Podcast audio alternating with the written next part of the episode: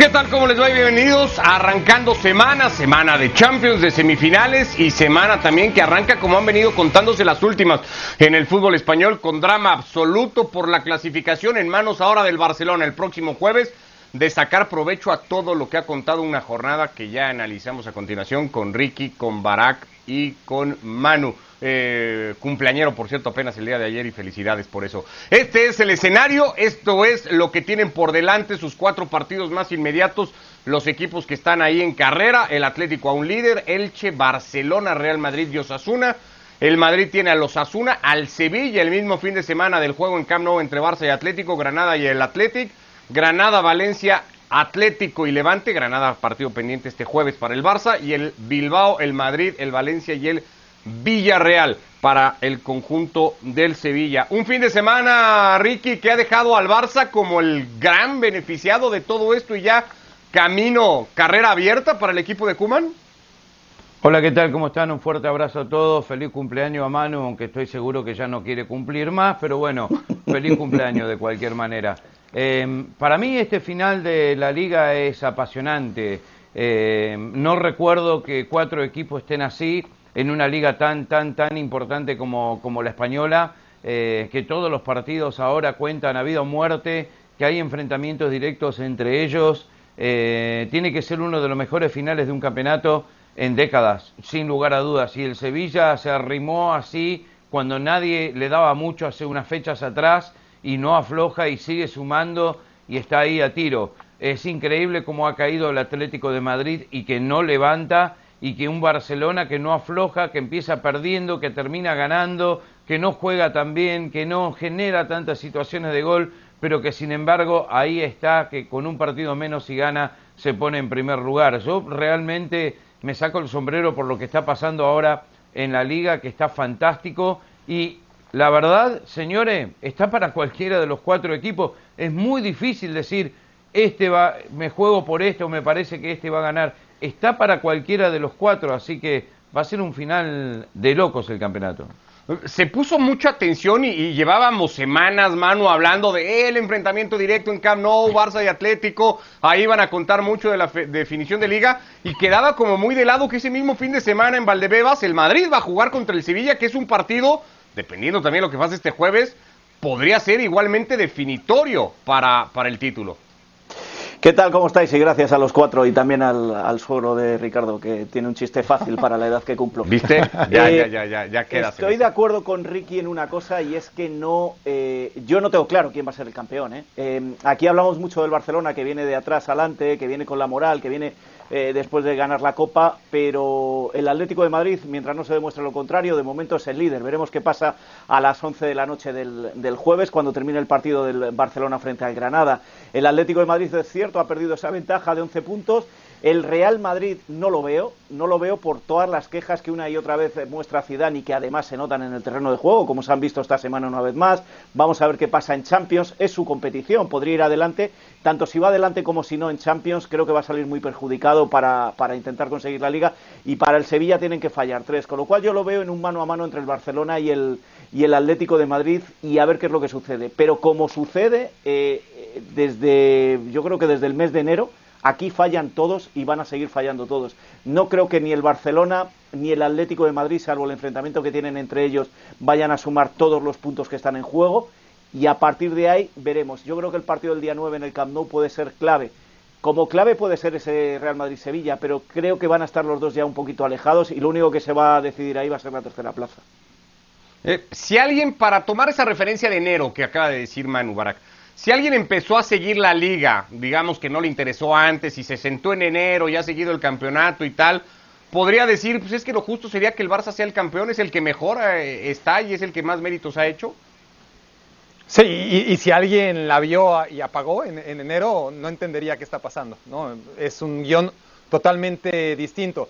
El Barça es el que juega mejor, el que tiene techo más alto, corrijo lo de juega mejor, porque jugar bien es un concepto amplio, ¿no? Pero, el que tiene techo más alto, el que tiene fases de juego más, picos más altos de estos cuatro, sin ninguna duda es el Barcelona. Llega a jugar a momentos bien o atacar bien, porque defender sigue defendiendo mal. Eh, el Barcelona, que sí presionó arriba y presionó bien arriba al Villarreal, está empezando a encontrar los provechos de una buena presión alta, pero sigue teniendo muchas dudas, sigue siendo muy frágil, sigue siendo muy vulnerable, sigue siendo un equipo que aún jugando con un hombre más, como durante muchos minutos contra Villarreal tras la patada de Trigueros a Messi. Aún así el Villarreal le generó 3, 4, 5 ocasiones de gol y el Barcelona al final sí gana merecidamente, pero también lo pudo haber empatado sin ningún problema.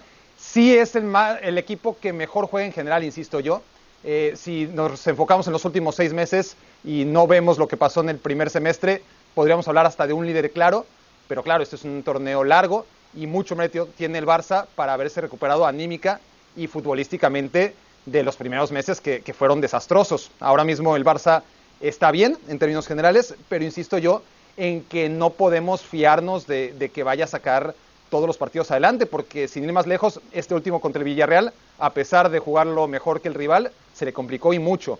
El partido contra el Granada no hay por qué pensar que no se le puede llegar a complicar. También el partido contra el Valencia, pues sí, el Valencia está en la peor temporada de los últimos tiempos pero el Valencia es el típico equipo que se le puede atragantar a un equipo como, el Barça, si no pregúntenle al Real Madrid. A final de cuentas va a ser un, final de torneo complicado, ¿eh? no, no, no, más allá del partido contra el Atlético de Madrid, el Barcelona no le sobran demasiadas cosas, sobre todo por esa fragilidad defensiva que exhibe cada partido. Dice Barak Ricky, es el equipo que mejor juega, es el equipo que, tiene las ideas más claras también y eso le ayuda al Barça para tener esa etiqueta de ser de los cuatro el que mejor está? ¿O, ahí aparece el de Lopetegui? Porque por ahí se nos queda un poco de lado, pero que no sé si también tiene en ese sentido algo muy parecido. Sí, es muy difícil ahora el que mejor juega, el que mejor ataca es el Barcelona desde mi punto de vista. Eh, como equipo en general, más compacto me parece Sevilla, pero esto no se trata de quién juega mejor o quién juega peor. En estos partidos, estos partidos hay que ganarlos. Eh, y, un ejemplo es lo que le pasó al Atlético de Madrid este fin de semana. Casi 70% de posesión, pero solo tres tiros al arco. Eh, un equipo que termina perdiendo 2 a 1 contra un rival difícil como el Atlético de Bilbao, pero era un partido que tenía que ganar, era un partido que tenía que sumar puntos para poder conseguir el campeonato. Y ese partido para mí le va a pasar factura al Atlético de Madrid. Que sí, que jugó mejor, todo lo que quieran, pero perdió. Y al final del día, eso es lo que cuenta de ahora hasta el final del campeonato. Yo creo que es irrelevante quién juega mejor, quién juega peor. Es el que suma más puntos, sea como sea, bajo las condiciones eh, que se presenten, porque estos cuatro equipos quieren salir campeón y van a hacer todo lo que tengan que hacer para lograrlo. Y Barak tiene razón en que no defiende bien el Barcelona. Entonces, eh, no podemos decir que es el equipo que mejor juega. O sea, es el que mejor juega con la pelota, pero es el que peor juega sin pelota quizás. Y, y, no sé, me parece que con el poderío ofensivo que tiene, eh, cómo está Messi, que Griezmann se ha reencontrado con el gol, que De Jong está en su mejor momento, me parece que es eh, un campeonato para que se lo lleve el Barça, realmente.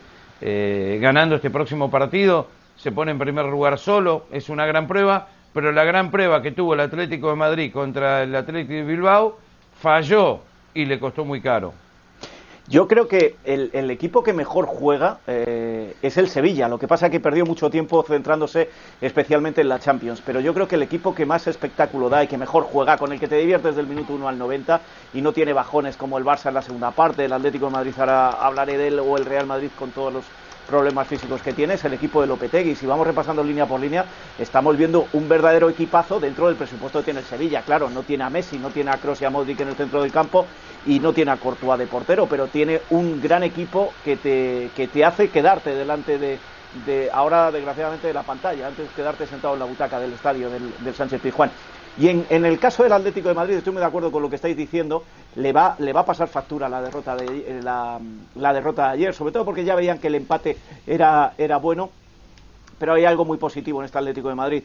Más allá de, la, de lo mental, que es lo que ha insistido mucho el Cholo y lo que va a trabajar durante esta semana, porque los jugadores están muy tocados mentalmente, físicamente están volviendo. Ayer ya volvía Joao Félix, ayer ya volvía Suárez ya se ve a un Herrera que después de todos los problemas que ha tenido en el centro del campo vuelve a mandar junto con Coque.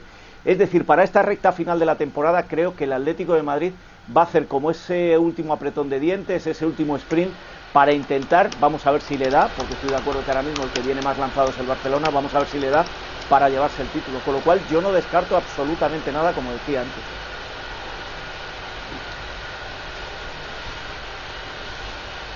Hay dos que los tienen en su mano, ¿no? Eh, esto está claro. Si, si el Atlético gana todos los partidos que le quedan, va a ser campeón. aunque parta de segundo porque el Barcelona puede ser que le gane al Granada, el Atlético de Madrid, igual que el Barça, son los únicos que saben que de ganar todos los partidos que quedan en el calendario, al final van a cantar el alirón.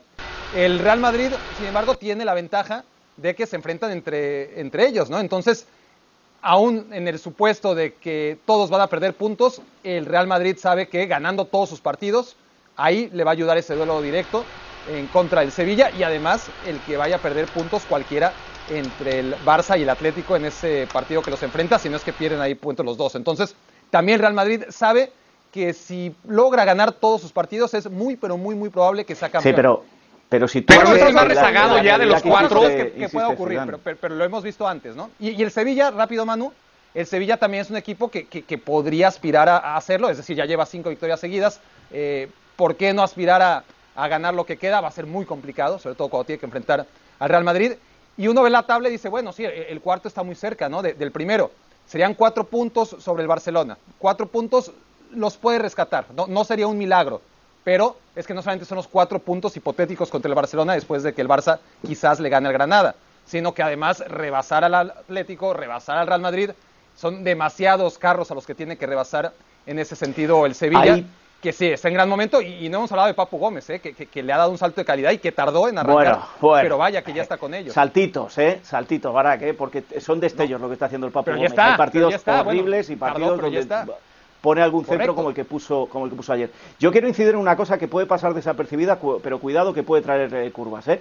¿eh? hoy son ya varios medios esta noche aquí en España, la cadena SER ha sido la primera en darlo, que dice que el gobierno va a permitir eh, asistencia a los estadios, está planteando o las últimas cuatro o las últimas dos jornadas. Si estamos hablando de las últimas cuatro jornadas, yo creo que el Atleti va a protestar porque que se juegue en el Camp Nou, aunque sea con un 25% de espectadores, un partido que decide la liga, Em, no se va a competir con la misma igualdad que se ha competido hasta ahora.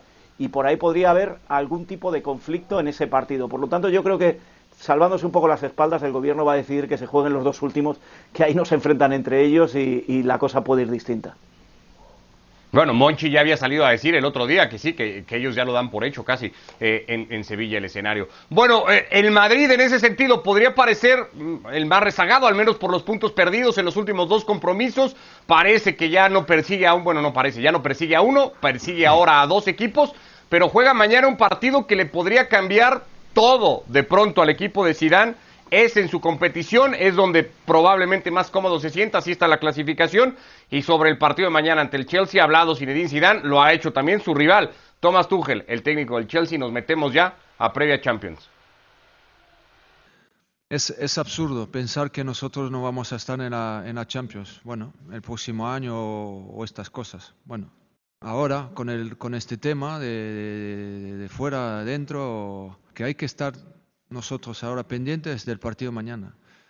Eh, contento, contento de tener a, Eden con nosotros porque es uno que nos va a aportar al equipo mucho y, bueno, y, a seguir. Creo que es un equipo Chelsea completo, eh, que defiende bien, pero que ataca también bien. Y nosotros lo que tenemos que hacer es estar atentos, defender bien también. No, nosotros no, no vamos a elegir, nosotros estamos vivos en las dos competiciones y es lo que vamos a intentar hacer. Eh, llegamos de hace mucho tiempo con dificultades, con lo que nos ha pasado este año. Siempre hemos sido, hemos sido capaces de levantar las cosas y es lo que, lo que está pasando. Ahora nos falta un mes de competición y nosotros vamos a competir hasta el final, pase lo que pase.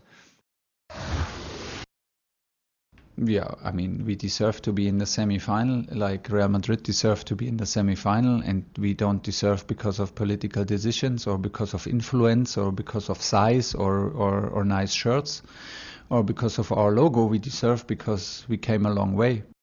I, I strongly believe in our squad that we can do this, and I strongly believe then that that uh, sometimes in circumstances and uh, playing against a big experienced uh, team and a huge club in European uh, competition like Real Madrid. Maybe the next step is to keep the level.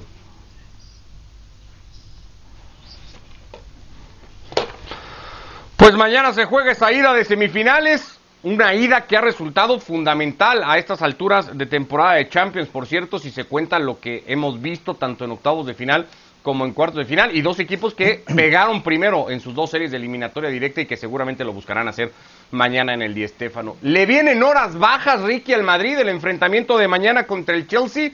¿O le viene como la oportunidad de levantar cabeza, de reencontrarse en su torneo y de decir, de aquí para adelante lo que nos venga es bueno? Bueno, Ricardo ya se reencontró con su juego, se reencontró con su gloria, eliminó al, al Liverpool con mucha Viene de dos empates muy flojitos, Ricky, con Getafe y Betis. Eh, Tres, Entiendo, pero esto es Champions. también. Esto es Champions y es otra cosa y el Real Madrid es uno de los candidatos y le puede ganar a cualquiera de estos equipos eh, de acá hasta la final. No, no hay ninguna duda sobre eso. Yo creo que no le estás dando mérito. Bueno, nunca le diste mérito al Real Madrid de que está Zidane como técnico, No. pero me parece que ¿Qué tiene que que ver a mirar un poquito más. Que bueno, viene de dos empates en la liga, Ricardo, pero a ver, eh, ¿cuántos lesionados? ¿Cuántas bajas? ¿Cuántas veces se cayó el Real Madrid? ¿Cuántas veces lo pisotearon? ¿Cuántas veces lo echaste a Sidán? Y sin embargo, acá está otra vez, con posibilidad de salir campeón en la liga. Semifinales de la Champions, con muchas posibilidades. Eh, me parece de que hay que darle un poquito más de mérito. Que puede perder contra el Chelsea, por supuesto. El Chelsea es un equipazo que está jugando muy bien, que Tuchel ha encontrado la dinámica perfecta en este conjunto de Londres, pero nunca voy a dar por descontado el Real Madrid en ningún lado. Mientras esté con vida el Real Madrid, con Zidane, te guste o no, tiene posibilidades. Sí, te doy lo de los dos empates. Dale, dos empates, un desastre. Pero ¿sabes qué? Ojo, esta Champions eh, ha sorprendido cuántas veces en las que ha ganado Zidane con el Real Madrid. No, no, a mí no me sorprendería. Ha respondido en todos los partidos importantes hasta ahora. Lo que es una realidad, mano, es que un equipo de altas y de bajas parece encontrarse el juego de mañana más en bajas que en altas, con todo y que recupera, por ejemplo, a Cross, una pieza fundamental, pensaría, para encarar el partido ante el Chelsea. Pero es la Champions, es la Champions y en la Champions al Real Madrid lo último que se puede hacer y no es Zidane, es el Real Madrid, porque esto le ha pasado con Zidane, con Ancelotti, con Mourinho, con pa, pa, pa, pa. Nos vamos hasta Miguel Muñoz si queréis. No es Zidane, así que no le, deis tanto bombo, aunque lo está haciendo muy bien en las últimas jornadas. Por cierto, son tres empates a cero, no dos, los que lleva consecutivos, si incluimos el del Liverpool. Eh, es la Correcto. Champions y el Real Madrid en la Champions es otro mundo para él y no se le puede dar nunca, nunca, jamás por, por muerto ni por descartado. Eh, existen varias cosas en el partido de mañana que pueden ser claves. Por ejemplo, tú dices, vuelve Cross, vuelve el triplete en el centro del campo, esa triada mágica que, que- que está triunfando y que está sosteniendo al equipo esta temporada. Pero Cross vuelve porque es la Champions. ¿eh? Cross eh, vuelve tocado, no vuelve al 100%. Veremos a ver si eso no le supone algún problema. Y luego enfrente va a tener un equipo que se cierra muy bien atrás, que es uno de esos equipos que encaja muy pocos goles y que a la contra puede, puede hacerle mucho daño al equipo de Zidane. Vamos a ver si juega con cuatro o con cinco atrás, que yo creo que va a jugar con cuatro, porque normalmente este tipo de partidos los juega con cuatro, con Nacho en la izquierda, porque Mendy se ha recuperado y no creo que meta, que meta a Marcelo. Yo, el partido viéndole muy equilibrado, muy equilibrado y entendiendo lo que tú quieres lanzar, Ricardo, me parece que por ser la Champions le doy un punto de favoritismo a este Real Madrid. Ha jugado mucho a su favor cuando se ha planteado la eliminatoria, la experiencia, la jerarquía, el peso que, el equipo tiene. Barak va a jugar mañana su semifinal 30 en competición europea. Ha jugado 9 de las últimas 11. Todo eso juega y pesa y tal.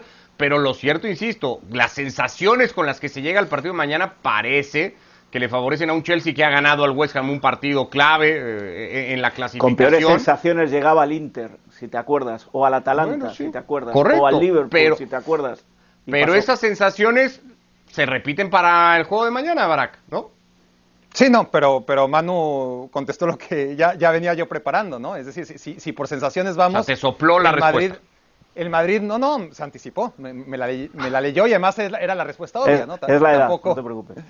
Este, el, el Real Madrid, eh, si fuera por sensaciones, no habría pasado de la fase de grupos, ¿no? Eh, no habría probablemente ni clasificado a la Champions, pero, pero el Madrid no es de sensaciones, el Madrid es de ponerse el traje de Dr. Jekyll y en Champions actuar como lo que viene siendo desde hace muchas temporadas. Cierto que hay un traspié contra el Ajax, hay un traspié en contra del Manchester City la temporada pasada, pero apaga y vámonos, son los únicos en los últimos, ¿qué? 6, 7 años. Lo- los demás ha sido ganar y ganar y ganar y ganar. y ganar sin importar la circunstancia. Y muy pocas veces, pero, pero muy, muy pocas veces, realmente ha sido una circunstancia favorecedora, en la que veas que, que el Madrid viene muy bien en Liga, que viene muy bien en Champions, que viene volando. Eso creo que lo vimos una vez, previo a la final de, de la Juventus, ¿se acuerdan? En Ucrania. Los demás no. Sí. Ha sido gestión en crisis y, y ahora ni siquiera podemos hablar de, de crisis porque ya pasó lo peor, o al menos esa es la sensación. Cierto es eh, lo que estamos diciendo, ¿no? Son, son, estos dos partidos en los que ha jugado de manera pobre, pero sobre todo no ha metido gol, porque jugar de manera pobre ha sido algo que, que, le ha ocurrido durante muchos, muchos partidos que ha sabido rescatar, ya sea con un gol de Benzema de últimas, o con un contragolpe, o con un balón parado. En fin, eh, el Real Madrid ha perdido en Sergio Ramos no la seguridad defensiva, que es lo que muchos se temían, pero sí el gol, ¿no? El gol del segundo goleador del equipo. Y si no es Benzema, entonces no encuentra el gol nadie. Con el Chelsea pasa algo similar, es decir, el Chelsea no tiene un Benzema. El Chelsea se tiene que repartir ahí los goles entre los futbolistas que tiene arriba, no tiene pegada, no tiene demasiada generación de juego, no va a ser, por lo que se ve, en conclusión, una eliminatoria de goles, ¿no? Va, va a ser una eliminatoria donde el gol va a ser muy, muy preciado. Y si por sí en semifinales eh, los goles valen oro y, son partidos duros y donde se especula, sobre todo en los juegos de ida, por las características de uno y otro, no esperemos más allá de que el que mete el gol gane. ¿Ves a un Chelsea en ese sentido, Barak, con, con la apuesta, no sé si de Giroud, si de Abraham, si Werner más como, re, como, como nueve, o ves al Chelsea que vimos contra el Porto sin una referencia fija y con sí. más gente como Ziyech, como Mount cuando aparezca, eh, como Havertz y, y, estas propuestas de Tuchel? Sí, me imagino más a, a un Chelsea sin nueve, un Chelsea quizás inspirado en el Manchester City de la temporada pasada, que, fue y presionó y, obligó a cometer errores terribles a Varane, recordemos, sin un 9, ¿no? Porque era Bernardo Silva el que estaba ahí presionando con Kevin De Bruyne, porque no había un 9 en ese equipo. Entonces, dependiendo de las circunstancias, yo también coincido con Manu, no me imagino al Real Madrid jugando con cinco defensas, el Real Madrid eh, necesita ser altivo en la Champions y, y no acomodarse al rival, tiene que salir con su 4-3-3 de gala, pero ese me parece que si Tuchel se inspira en el partido contra el City, invita a jugar sin nueve, ¿no? Invita es... a dos delanteros rápidos que presionen la salida y que traten de hacer cometer los errores que la saga del Madrid no ha cometido. Es una eliminatoria a 180 minutos y lo vamos a ver muy claro mañana, por lo menos desde el lado del Chelsea. Saber que juega la, la vuelta en casa, un poco también lo que le pasó con, con el Atlético de Madrid. Y una cosa que no quiero dejar pasar. Eh, se, se, lleva hablando mucho desde la semana pasada de qué va a hacer la UEFA con este Real Madrid, impulsor de la Superliga, y algunas mentes de estas privilegiadas que ven el futuro hablan de que el árbitro mañana va a estar claramente a favor del Chelsea. La UEFA creo que es mucho más inteligente que todo eso, mucho más civilina y mucho más mala como para hacer públicamente el daño que le quiere hacer al Real Madrid, que yo creo que a medio o largo plazo se lo va a acabar haciendo. Pero yo creo que precisamente por esa razón, mañana si el árbitro duda en algún momento, que espero que tenga un partido tranquilo, el, el favorecido podría ser el Real Madrid, y si no, y si no al tiempo. Así que creo que nadie tiene nada que temer en el día de mañana, por lo menos en cuanto a que la UEFA haya dado instrucciones al árbitro o la presión que pueda tener el árbitro.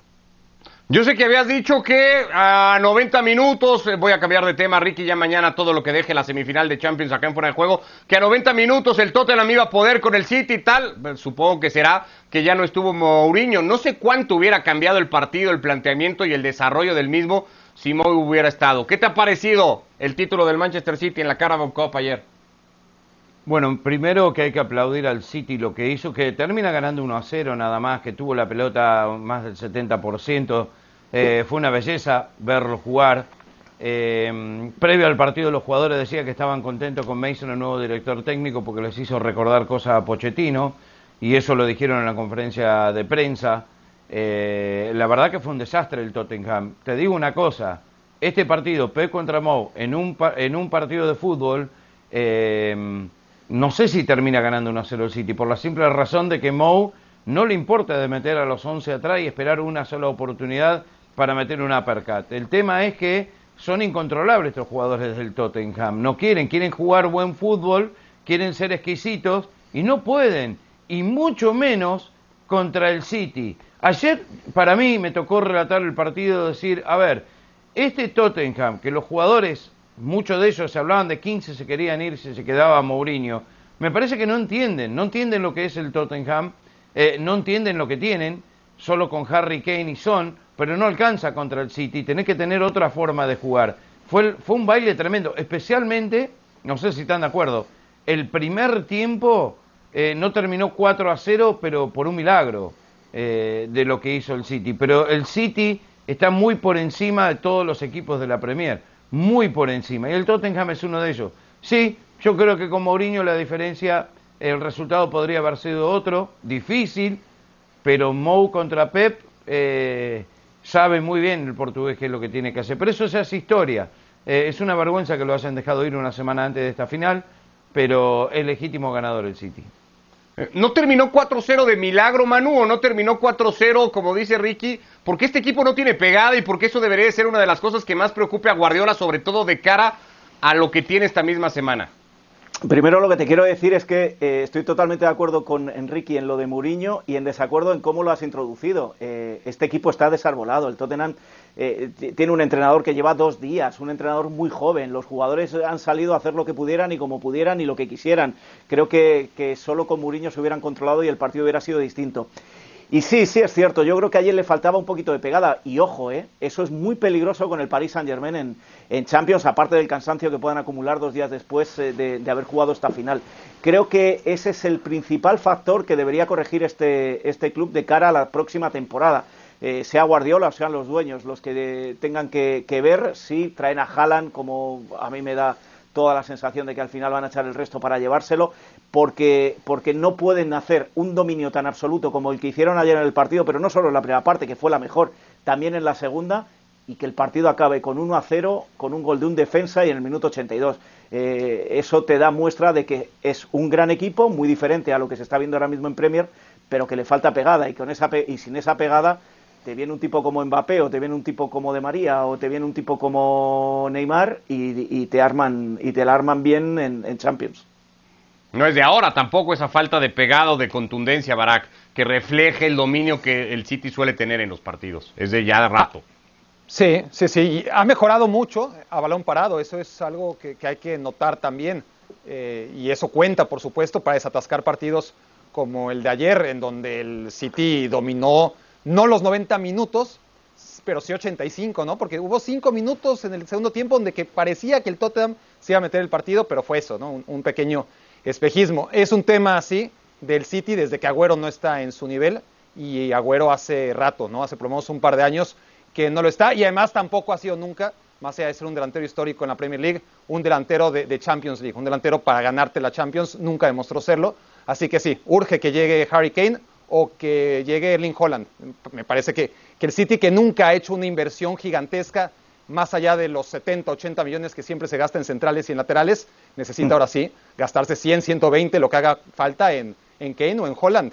Es lo que claramente necesita. Bueno, antes de despedirlo rápido nada más, porque se han jugado hoy dos partidos muy importantes en la parte alta de la clasificación en Italia. Ricky, el Napoli ha ganado, ha cumplido, ha aprovechado también ese calendario que va a tener hacia el final y hoy ha puesto en una situación apretadísima ya a la Juventus empatada en puntos con el Milan después del traspío y del equipo de Pioli frente a la Lazio.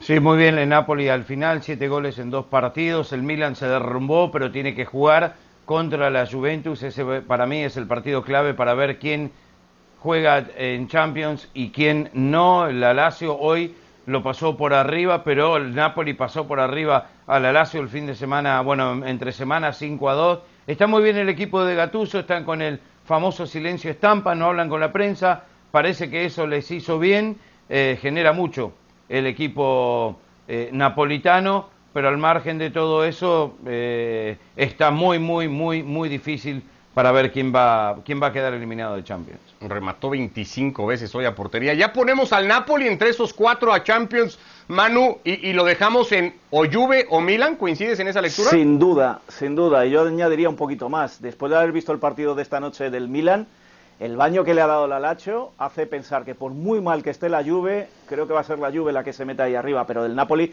no tengo la menor duda y posiblemente haya sido ese silencio el que les haya permitido en un equipo con tanto ruido llegar a donde han llegado en este final de liga. Para hacerlo va a necesitar de los goles de Cristiano, que eso sí, hace rato que no terminan por llegar al equipo. Nos vamos, Ricky Barak, Manu. Abrazo, acá nos vemos mañana ya con el resultado entre el Real Madrid y el Chelsea.